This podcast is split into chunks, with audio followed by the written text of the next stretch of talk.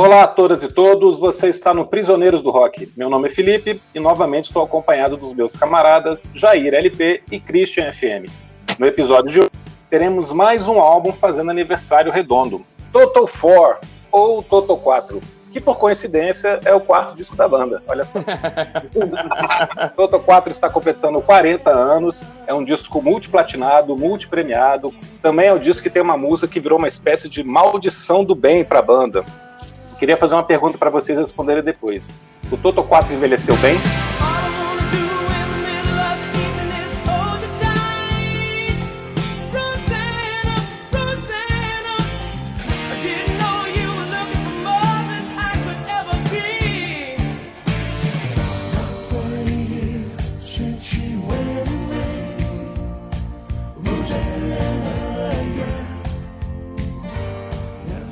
Christian. Mas é para isso é para responder depois, né? É, responder depois. tá bom. Então fazer só para não te tirar pequena... do roteiro aí. Legal, fazer só uma contextualização da banda então, né, meus amigos, olá a todos, olá Jair, Felipe, um prazer estar aqui sempre. A banda foi formada em 1976 na cidade de Los Angeles, quando o baterista Jeff Porcaro, que já vinha tocando com o grupo Steely Dan, convidou o guitarrista Steve Lukather para formar então o grupo Toto, né?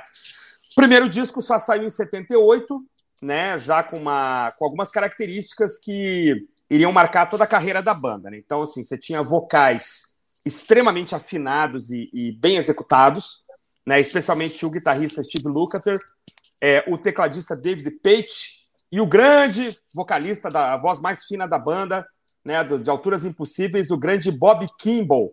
Né, eu vou falar um pouco dele depois, parece que ele não está muito bem de saúde, mas enfim.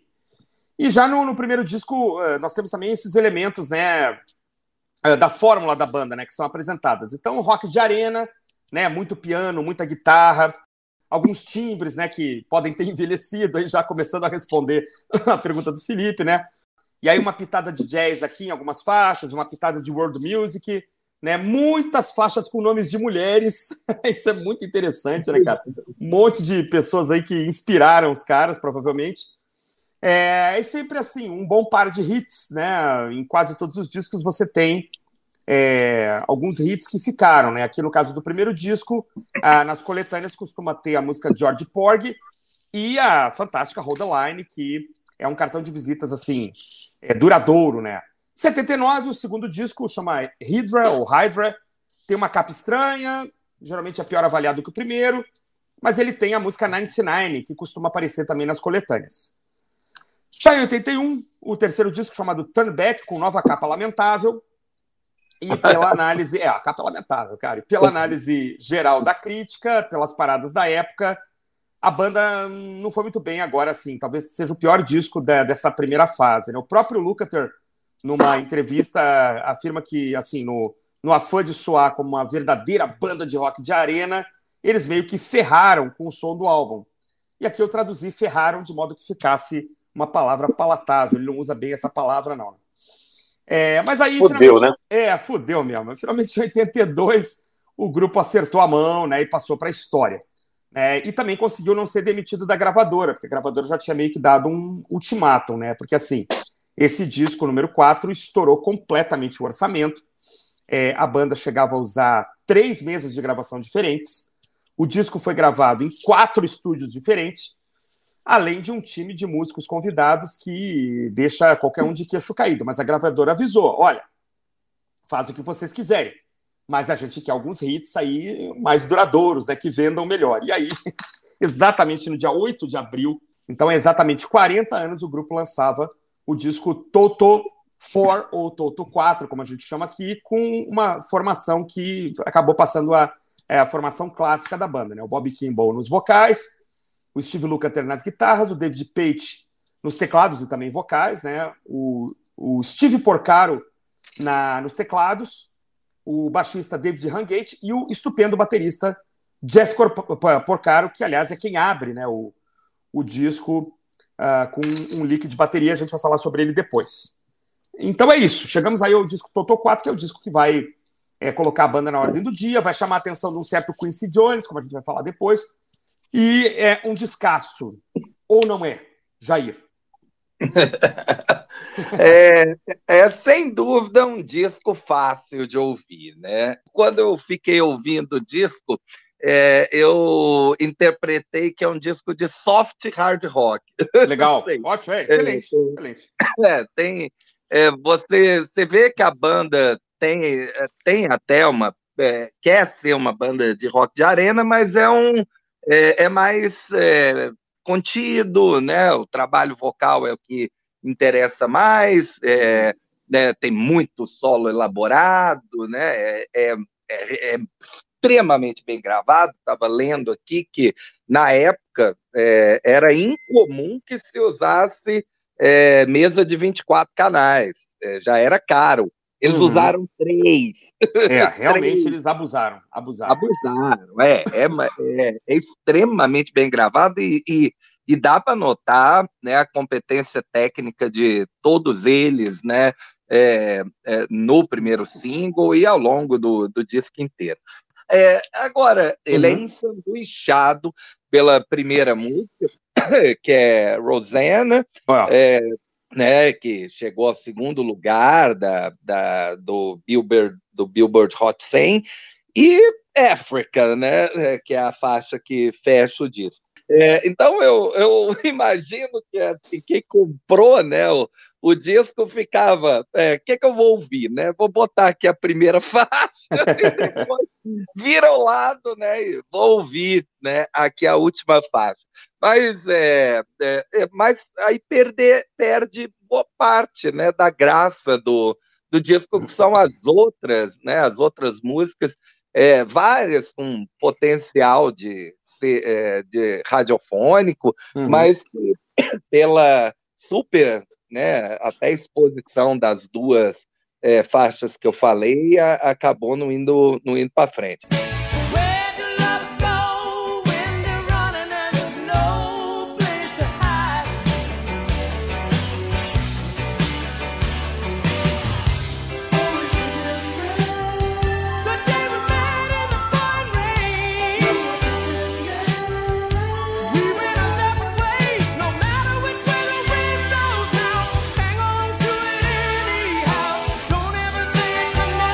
É, a gente a gente gravou aí uns dias atrás, né? É, o amigo oculto né, do Christian, o Yes Going for the One, uhum. e enquanto né, ouvi, eu ouvi o Yes e o Toto no mesmo dia. que barato, é, experiência. E assim, enquanto o Yes foi, no mínimo, difícil, é, o Toto foi tipo um bálsamo, foi bom demais de ouvir, uma tranquilidade. O, o modelo do que é a canção pop mesmo, bem trabalhada, né? Eles hum. todos eram músicos de estúdio mesmo. Ah, as críticas né, aos discos, é, aos primeiros discos, inclusive, focavam muito nisso. É, uhum. tem a, a, crítica da Rolling Stone, né, o primeiro disco do Toto, é, é, é, é, inacreditável. Tipo, o, o cara fala. É, ah, tem cinco pessoas que, que é, cantam na banda. Quatro cantam mais ou menos e tem um cara que não sabe cantar. E ele é o vocalista. Pô, não, não é o a Rolling Stone sempre super querida, né? É, falou, falou que era um disco mediano também, o Toto 4, uhum. né? Mas teve que reconhecer que era né, o, o melhor o melhor trabalho, melhor trabalho dos caras. É o trabalho, né, pelo qual eles vão ser realmente é, lembrados, né? E, e, é o trabalho que é, fez todo mundo poder comprar uma mansão. Ah, né? Certamente. Provavelmente. O, o, disco vendeu, vendeu horrores. É, um, um negócio que até me surpreende, assim, o, o disco ter vendido tanto. Os singles eu entendo, mas o, o, o disco, pô, é um, é um bom disco e tem dois uh, ultra é, é, super hits, mas ainda assim, né, 12 milhões de cópias não é um, é, não é um negócio fácil de atingir em uma época da, da humanidade. Então, impressiona mesmo. É, uhum. A, a pergunta do Felipe é, é difícil para variar, né? É difícil de ser respondida. É, se o disco envelheceu né, bem, bem ou não. É, porque a gente teria é, que dividir, nesse caso, é, o disco em duas partes, né? Os dois super hits e o resto do disco. Eu acho que os dois super hits envelheceram muito bem. O resto do disco é bom de ouvir, mas é, é derivativo, assim, é, do, do que acontecia é, na, na época, do, do zeitgeist, assim, da, do soft rock, do AOR, né, da, da época. Muito radio friendly. É, é uma pena que os caras não são video friendly, né, mas a gente fala disso depois. O que, que você achou do disco, o Felipe? Ah, eu concordo com você, cara. É um disco muitíssimo bem produzido, igualmente muito bem tocado, e não poderia ser diferente, já que todo mundo ali se conhecia bem demais estúdio. São ótimos músicos. Os caras não iam tocar com Steely Dan, com Genesis, com Michael Jackson, se não fossem excelentes músicos. É verdade. Mas o, o, mas o rock não se faz só com qualidade técnica e virtuosismo nos instrumentos. Em alguns momentos, eu acho que esse disco é polido demais, correto em excesso falta uma sujeira ali, falta alguma coisa mais espontânea. Aliás, o Toto sempre me deu a impressão de que falta verdade no que eles estão fazendo. Não que eles não curtissem essas músicas, não acreditassem no próprio trabalho, mas me dá a sensação de que falta alguma coisa. Tipo, eles atiram para todo lado nesse disco. É, ter música ter música de vários estilos e passa uma falta de personalidade, falta a banda ter uma cara própria, né? Você tem um lado A aqui que é mais pop, mais synth pop, e um lado B que eles tentam brincar de ser hard rock, mas sempre assim, comportado e tal, sem nenhum excesso, sem nada exagerado, nada exagerado, nada fora do lugar. Funciona bem pra caramba. Como o Jair falou, o disco é muito fácil de escutar, é fácil de gostar, mas tem filler aqui, né? Tem faixas que são repetidas, parecidas umas com as outras. Uhum. Eu não gosto, eu não gosto quando eles, eles querem posar de, de cantor de soul e funk. Eu acho que fica meio artificial demais. Fica aparecendo a trilha sonora de filme da sessão da tarde, algumas coisas. Como o Jair falou, você tem duas músicas estupendas aqui, que literalmente estão em sanduichonas demais, né? a primeira e a última. E que a primeira eles, eles têm muito orgulho, né? Muito engraçado. Eles adoram Rosanna. É, tem, até hoje eles falam super bem que tudo funciona ali, eles gostam demais. Agora a África, eles não gostavam na época, eles gravaram. Só o David Pate gostava da música. Eles colocaram por último por causa disso, e o resto da vida eles vão ser lembrados por causa de África, né? não tem jeito. A gente tem que pesquisar depois se essa não é talvez a melhor última música de um disco de todos os tempos, né, cara? É raro é, a última música fazer sucesso, né? Não é tão comum, né? Ah, é, porque na época do vinil, a última, a última faixa do lado B era pensada para, às vezes, para ocupar espaço, para é. fazer uma coisa diferentona. Exato, é. é eles colocaram, eles colocaram com a ideia de ocupar espaço, né? Só que não deu certo. É, não deu certo mesmo, é verdade. É verdade. Incrível, né? A Rosana tem uma coisa curiosa, isso você, os nossos amigos, vocês também, também, não sei se já fizeram isso, mas pesquisarem no, no YouTube, é que assim, é, a abertura da música ser com bateria já é uma coisa não tão, não tão comum, né? Mas o Jeff Porcaro, ele, ele inventou aqui um, um, uma levada de bateria que ficou conhecida como Rosana Shuffle, né? É, é, o, o Rosana Shuffle é famoso, ele é decantado lá do, do shuffle do, do Bernard Purdy, que tocou também com o, com o Steely Dan, se não me engano, é da música Babylon Sisters, se não me engano. Ele tem um decantamento também do John Bonham lá do Fall the Rain, lá daquele, daquele disco Through the Outdoor, que ele faz tan dan dan dan tan dan ta ta ta ta ta ta esse ta ta ta ta ta cheio de ghost notes, né? É bem bem o que o, o Jeff Porcaro fez aqui, né? Porque a, a, a batida parece simples, né? Mas cara, eu já vi muito baterista sofrendo, cara, e assim, e o e o Rosana Shuffle é estudado hoje, né, em, em cursos de bateria e tal, é um desafio ali, uma, um rito de passagem, o baterista conseguir tocar o Rosana Shuffle. Né? Então, assim, muita ousadia começar com uma balada, né, começar com uma, uma música só com bateria, muita gente poderia pular. Na era do CD, então, a pessoa poderia pular. E é, eu acho um musicão, assim, acho maravilhoso e, e acho um ato de ousadia. E acho assim, a, eles gostam por isso também. A música ficou famosa entre músicos, né? Entre teóricos, né? Da música, da bateria, a música ficou famosa. Tem isso também. Eu ouvi aquele crítico de música da CBN, é o filho da Elis Regina, esqueci o nome. João Marcelo Boscoli. Isso, Marcelo. João Marcelo Boscoli. Teve um, teve um episódio da. É, teve um comentário dele onde ele é, linkou a batida de Rosanna hum. com o, a batida de guitarra do Bo Diddley. Aquele... Olha só. É, e aí é, ele fez uma sequência de músicas mostrando ah. assim, e que o, o Rosana Shuffle, como você falou, é na verdade esse só que ah. tem umas notas mudas mesmo. É, no Ghost meio. Notes, né? Ghost, é Ghost Notes. É. É, é, momentos que você acha que deveria ter um, né, uma batida, uhum. sai, e aí por isso fica tão é, diferente, né? É, uhum. quando, quando a gente escuta. É um, o, o Jeff Porcaro é, é mesmo para quem é, não gosta, né, do Toto, o que basicamente toda a crítica musical, né, nunca gostou de Toto. Uhum é, o Jeff Porcaro era reconhecido é, né, pelos, pelos pares e pela crítica sim, sim. musical como um magnífico baterista. Né? É, é verdade. É, é verdade. Ele, é, ele foi o primeiro a né, falecer, né, ainda nos anos 90, e entra numa longa lista de eventos lamentáveis. Né, o Toto é provavelmente a banda mais azarada da história.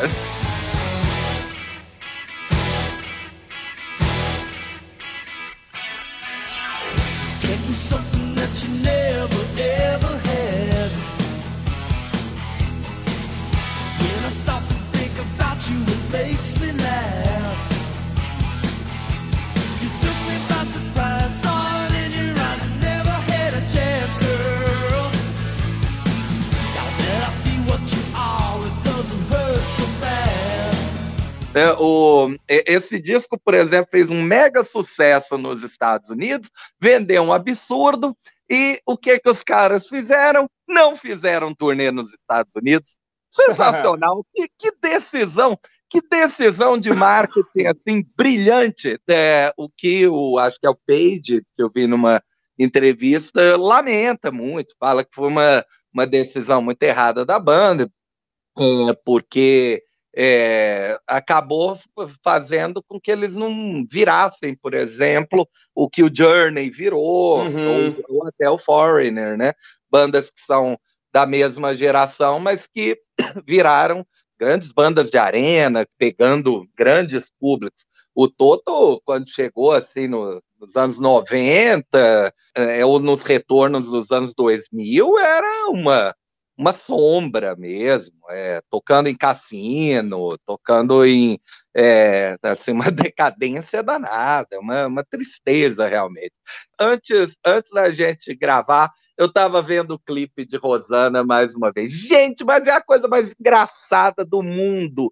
É, é a banda, é a banda mais not cool da história. Não, não tem ninguém que salva ali, que você olha para os caras. Não, é, esse aí né, é um, uma referência visual. Não, os caras são péssimos, o, os cabelos são horrorosos.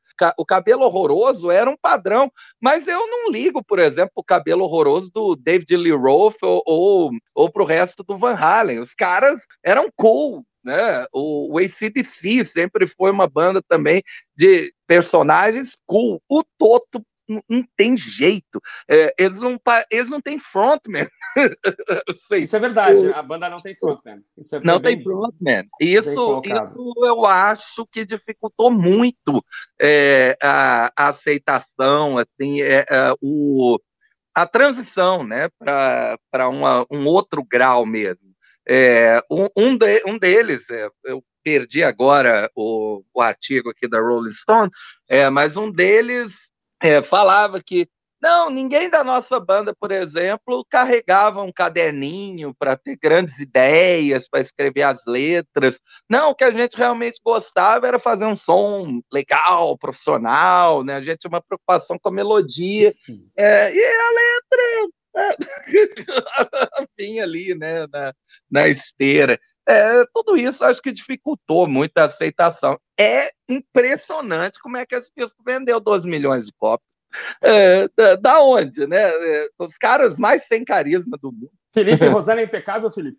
Rosana é impecável, cara. Rosana é impecável. Eles gostam muito dessa música, como eu falei. Eles querem que essa música seja representante do, do, do, trabalho deles. E tem uma história engraçada que se dizia que a música era uma homenagem à atriz Rosana Arquette, que era namorada do Steve hum. Porcaro. Ah, não, duvi não duvidemos. Nessa época. Não duvidemos. Mas, mas assim, é, pô, quem faz a música, quem fez a música foi o, o David Page, quem ah. canta é o Steve Lukather e o Bob Kimball, então imagina ele contando para a namorada assim: amor, vai ter uma música em sua homenagem no próximo disco. Sério? Você que fez? Não, foi o David. Pô, mas você vai cantar? Não, quem vai cantar é o Steve e o Bob. falei, Porra, vai dormir no sofá, vai dormir no sofá. É provável, é provável. Esse, esse mas é piada, mas é piada. Assim, eles falaram o que era depois, só para manter a lenda, assim, mas é, é, aquelas coisas assim, nome qualquer e coincidiu, como eles têm dezenas de músicas. Cara, de, de mulher, olha, né? impressionante. A banda que talvez mais fez músicas com nome de mulher na história do rock. Temos que apurar isso aí. É, mas provavelmente são eles mesmo. Olha, tem uma coisa curiosa. Aí vocês falaram de Rosana e de, de África, mas o, na, no set list dos shows desse ano, que a banda vai voltar a se apresentar, é, o baladão I Won't Hold You Back tá na set list, cara. Os caras tão, tão, tocam ainda. Tem um show deles em DVD também em Amsterdã a Want Hold You Back também está lá junto com é, desse disco, né, junto com Rosana e junto com África. É, é, que a Want Hold You Back foi o quarto single do disco e chegou ah. ao décimo lugar. Ah. Né? É, não é o, um super hit do, do tamanho de Rosana, mas é, é uma, é uma boa música, sim. É, uhum. É, só que, como o Felipe falou, fica esse meião do disco, entre os dois super hits, é tudo meio parecido. É, não, mas eu vou concordar com vocês o seguinte: esses rockão de arena, com piano, guitarra, assim, ó, sei lá, Make Believe, é, Good for You. o lado B, então, tem umas três assim, né? É. é Afraid of Love, é, We Made It. Né, claro, se você pegar o tom deve ser diferente, os acordes, mas assim, a, a, a pegada é a mesma, né? E, e, isso fez muito sucesso na época. A gente tem que lembrar por que isso vendeu tanto. É pelo mesmo motivo que o, Slide In White Snake vendeu bem, o mesmo motivo que o Survivor fazia sucesso. Quem é Survivor hoje, né, cara? A gente nem, nem é capaz de citar mais uma música além de, de Eye of the Tiger. Era o que vendia, era a época que a gente né, comprava aqui coletânea é, de música da propaganda da Hollywood, né? Tinha o disco do Hollywood, né? Das propagandas da Hollywood, né? As meninas lá do Heart, né? Então era um momento em que isso estava realmente em alta e, e, é por isso que, respondendo a, a pergunta do Felipe, se a gente pegar um ouvinte de hoje, ele vai ouvir isso aqui e falar: cara, vocês fizeram loucos, cara, esse monte de guitarra, esse monte de piano, né? Que, que, pra que isso, né? Hoje a gente faz aqui a coisa em casa com três, quatro timbres e alguém cantando é, com vocal deprimido e já tá bom demais, né? Então, assim, é, é, envelheceu, acho que assim, envelheceu no sentido de que é, as pessoas de hoje talvez não entendam esse momento se não fizerem uma boa pesquisa, assim, de, do momento lá, né? Contextualizado e tal.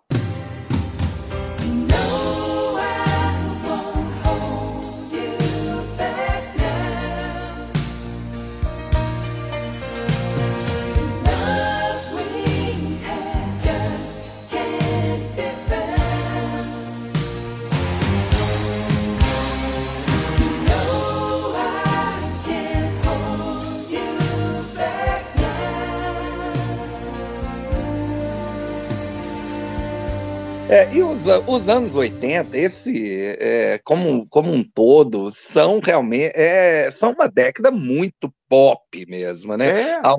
Aonde tudo era overproduced mesmo. É, então, exatamente. É, é é, é inteligível. Mas é, se a gente fizer aí uma vasculhar a consciência, a gente encontra vários álbuns com duas super músicas que não venderam tanto assim. O que, que aconteceu? Porque, gente, não pode ter sido os vídeos. Eu entendo que na época os vídeos eram ruins mesmo, é, o pessoal estava aprendendo né, aprendendo a fazer. Mas você é, tem coisas assim do Terry Hall e John Oates, mais ou menos da mesma época, que não, não são, sabe, ridículas. Só uma curiosidade, é, você falou de Eye of the Tiger, eu lembrei que ah. Rosanna chegou no segundo lugar, ficou por cinco semanas no segundo lugar, e a música que estava na frente dela, é, no meio desse período, era justamente Eye of the Tiger. Ah, não sabia, cara, que maravilha. Não sabia nem que era contemporâneo. É, ela ficou atrás de Don't You Want Me uma época e de Eye of the Tiger depois. Don't You é, Want Me Don't do Human League. League. É, mas assim, eu gosto mais do lado A desse disco. eu acho que funciona melhor, assim, essas músicas que tem aqui. Eu gosto dessa sequência Make Believe, A One Hold You Back, uhum. Good For You, é, são bem legais. Agora, do lado B, é, quando eles entram nessa coisa de parecer mais hard rock, a Afraid of Love, que é a primeira do lado B, funciona, é muito boa, mas as duas seguintes, como você falou, são, são derivativas, né? Variações, é. Mexeram um pouquinho ali, fizeram outra letra e, e colocaram aqui no disco. Aí, como eu, disse, eu, como eu disse, eu não gosto de Waiting for Love e It's a Feeling também, que essas são as duas mais funkeadas, assim, funk de branco, soul de branco. São os momentos baixos dos discos, as duas músicas mais fraquinhas mesmo. Ah, só falar o que, que eu acho aqui, assim, então, as músicas que me chamam a atenção, bem rapidinho. Assim, eu gosto muito de It's a Feeling, porque ela me lembra, que fechou lá do ela me lembra Steely Dan. Steely Dan é uma banda que eu adoro. E aí, assim, o, o Toto nunca escondeu a influência né, do Steely Dan. O Porcaro chegou a tocar bateria no Steely Dan. E quando eles gravaram um disco de covers, eu não vou saber o ano aqui agora, que é o Through the Looking Glass, eles gravam Bodhisattva, que é uma faixa é, exemplar, assim, do Steely Dan, dificílima de tocar, assim, é para os caras mostrar que são bons mesmo. É, e eu gosto de Waiting for Your Love, porque eu acho, pô, bonita, afinação perfeita, popzinho, alta qualidade, belos vocais, né? E eu só queria aproveitar é, de falar de Waiting for Your Love para falar que, lamentavelmente, a gente tem notícias recentes aí desse mês de março, que a qualidade de saúde do Bob Kimball está muito ruim, ele tá, tá, desenvolveu demência, então ele não está se apresentando mais. E tem, eu vi uns vídeos das últimas vezes que ele se apresentou mais recentemente, já muito desafinado, já não conseguindo atingir. É um cara de 75, 76 anos. É, é assim, é razoável que ele não, não tivesse bem de saúde, é aceitável, mas é lamentável porque é um cara que foi é, o dono, assim, né, de algumas, algumas músicas não eram as mesmas sem ele, né? É, é, ah, eu, te, eu, vi uma versão de África, a gente vai falar de África, é, com o Greg Philliganes tocando teclado e cantando no lugar do David Page, e com outra formação, outro baterista, mas, cara, sem o Bob Kimball, é, eu nem sei se eles estão tocando, eu acho que eles devem tocar África, mas é, é um outro cantor que canta e tal, e... É, é engraçado porque eu vi um show deles de 2019 no YouTube, e ele tá cantando bem. Pois é, mas. Tá chegando nas notas. É. Assim, 2019 foi nessa pandemia, né? Pode ter acontecido alguma coisa nesse meio tempo também. Foi, parece que foi. A mesma coisa o Malcolm Young, né, cara, do ICDC. Tava tocando bem e de repente estava internado. É, no período que ele não tava na banda, ele, ele ficou fora da banda quase 10 anos, né? Uhum. É, teve show que eles colocavam backing vocals para fazer o, refrão. Mulheres, às vezes, até. Né? É, mulheres, é, mulheres, mulheres. É, isso mesmo, é isso mesmo. Que é, é difícil o... alguém que consegue é, chegar nessa nota ali Cara... e ficar ali, ó, é, três vezes, né? O refrão é repetido três vezes. Sim. Acertar as três vezes ali. Não, você canta mais 20 músicas num show, né? A questão é assim, gravar Sim. em estúdio é fácil, né? Você fazer ao vivo lá, depois. E geralmente a África fecha o show, né? Então, depois de duas horas você cantar África, cara, Bob Kimball tem todo o meu respeito aí pela, pela qualidade vocal dele, viu? Todo o meu respeito. É, África, África é curioso, né? O, é, os caras sempre falaram nas entrevistas que a, a música foi enfiada lá no fim é, do disco porque eles realmente não tinham interesse e não tinham interesse em promover a música, né? Mas, e mas ela acabou sendo lançada como segundo single e não demorou muito, né? Entre é, Rosanna e ela, foi menos de dois meses eles já estavam lançando Éfrica. Então é, é, provável que tenha sido o burburinho, né? As pessoas é, foram comprando disco e adoraram aquela, aquela música e a gravadora né, resolveu, não, vamos lançar isso aqui. é, e é, é, sem dúvida, uma das, um dos grandes hinos do, do rock de todos os tempos. Né? Cara, para é, mim, a melhor, melhor música pop da década de 80 é África, cara. Não tem, não tem como bater. E ela teve uma ressurreição né, nos últimos tempos por conta da, da versão do Weezer, que eu fui descobrir que foi por conta de um fã né, que publicou, acho que no Twitter, assim, meio que um desafio, assim, é, para o Weezer. Ah, vocês deviam gravar África, né, que é a cara de vocês. Aí, aparentemente, os caras é, leram aquilo, acharam engraçado. Não, não, vamos gravar a Rosana. Né? Uhum. né? Gravaram meio na galhofa. E depois, um ano depois, é, meio que se renderam é, ao, aos burburinhos da internet e gravaram África, né? Com, com um clipe engraçadíssimo, né? Como. Ah, o Al Yankovic. É, Weird Al Yankovic. É verdade, é verdade. Sensacional fazendo o papel do, do vocalista, Do né? Rivers, É. né? Rivers como. Isso. I stopped an old man along the way, hoping to find some old forgotten words or ancient melodies. He turned to me as if to say, Hurry, boy. É, o Page fala que o grande medo da banda é, é, era que a música é, fosse extremamente mal recebida, Uhum. porque é, é, nós somos seis brancos de, de Los Angeles.